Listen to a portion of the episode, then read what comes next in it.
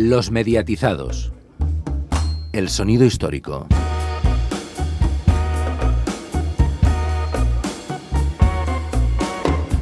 En esta edición del Sonido Histórico nos vamos a centrar en una despedida, la cual en el momento en que la grabamos está para suceder al final de la temporada radiofónica, pero que anunció el pasado 25 de marzo de 2021.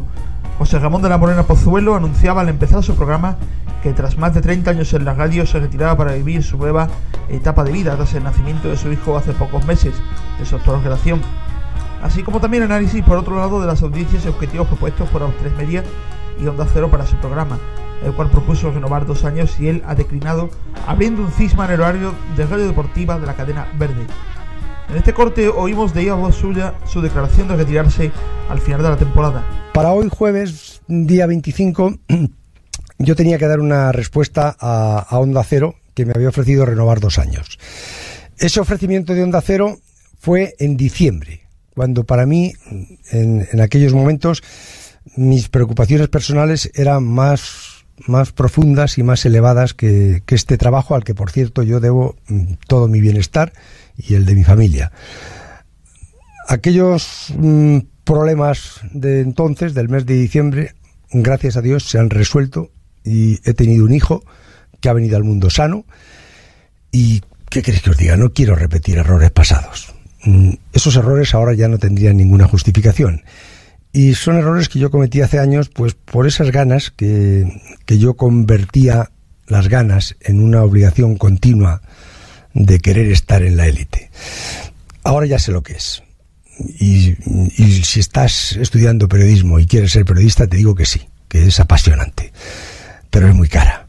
Y en este otro, por cierto, vamos a oír bien brevemente por qué su programa señalaba en Cadena Ser el larguero. Y decía Guillermo, pregúnteselo a usted al reportajero y termine siendo el larguero, pero el larguero de largar, no el, el, larguero de, la portería, ¿no? De ahí vino aquel nombre del larguero, ¿no? Aunque cabe recordar que él entró a finales de los años 80 dentro del espacio La Ventana al Deporte, concretamente el 3 de septiembre de 1989, relevando a Julio César Iglesias, si bien él ya estaba en la redacción de deportes de la cadena desde 1981. En este corte veremos un fragmento de aquellos primeros años en el larguero, puesto que él sacó varios libros e incluso una cinta de casetes recordando el mejor larguero de los primeros años. Señoras y señores, muy buenas noches. Esto es La Ventana al Deporte, aunque eso sí, la estamos pintando. Yo me llamo José Ramón de la Morena y soy su nuevo sereno del deporte. Donde incluso Pepe Domingo Castaño hacía su propio cameo nocturno y también en la propia cinta dentro del libro Los Silencios del Deporte.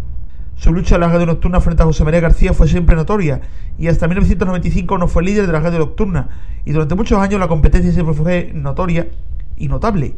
Por ejemplo, cuando José Ramón criticaba a Javier Clemente, seleccionador español, y que José María García siempre lo tenía en estima.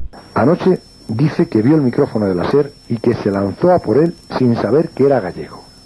Bustillo que se fija en todo, Bustillo que se fija en todo, cuando ha escuchado el resumen, Dice, imposible, está mintiendo. Dice, Balduque y Ruano le quitaron ayer la caperuza al micrófono de la cadena SER y arrancaron todas las pegatinas de los inalámbricos.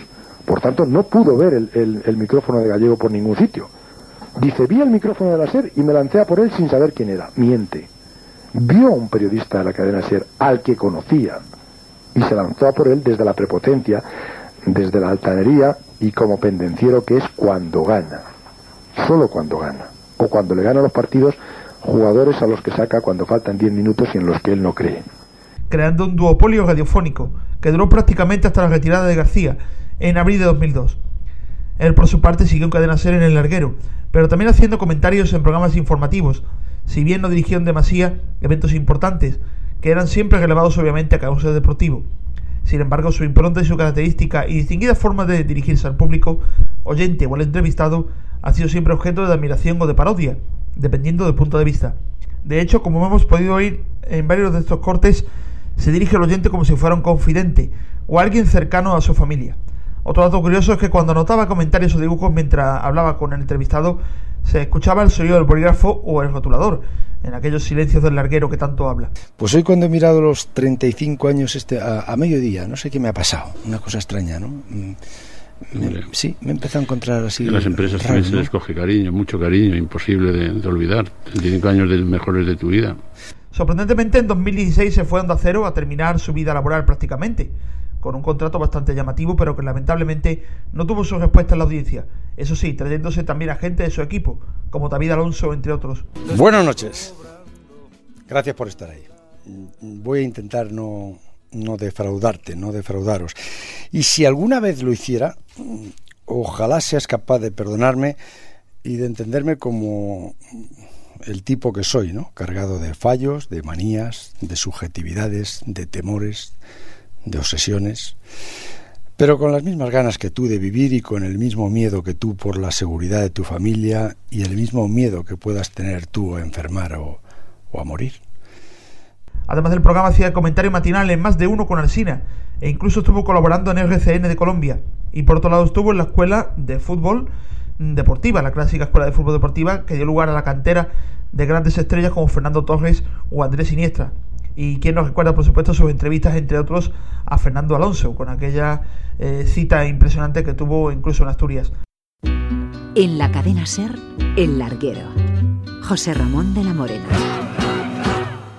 Lo que no cambió en estos 30 años de emisión interrumpida fue la sintonía de Benito Moreno, el fallecido cantautor sevillano, que utilizó desde el inicio el tema Ra, Ra, Ra, curiosamente una parodia del fútbol y de los movimientos sociales que imprimía, pero que fue elegida entre él y Alfredo Gelaño, y que dio lugar, por supuesto, al segundo nombre en Onda Cero, el transistor, una de las palabras más típicas del ámbito futbolístico clásico.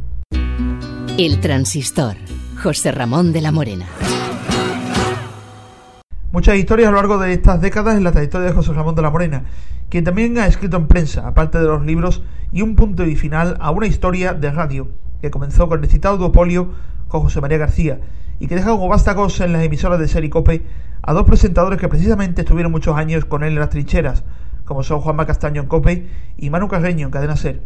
La duda es qué sucederá con Onda Cero y esperemos que lo podamos comentar, eh, como siempre, en los mediatizados. Aquí comienza El Larguero. José Ramón de la Morena. Tu afición es sentimiento y tiene mucho alimento.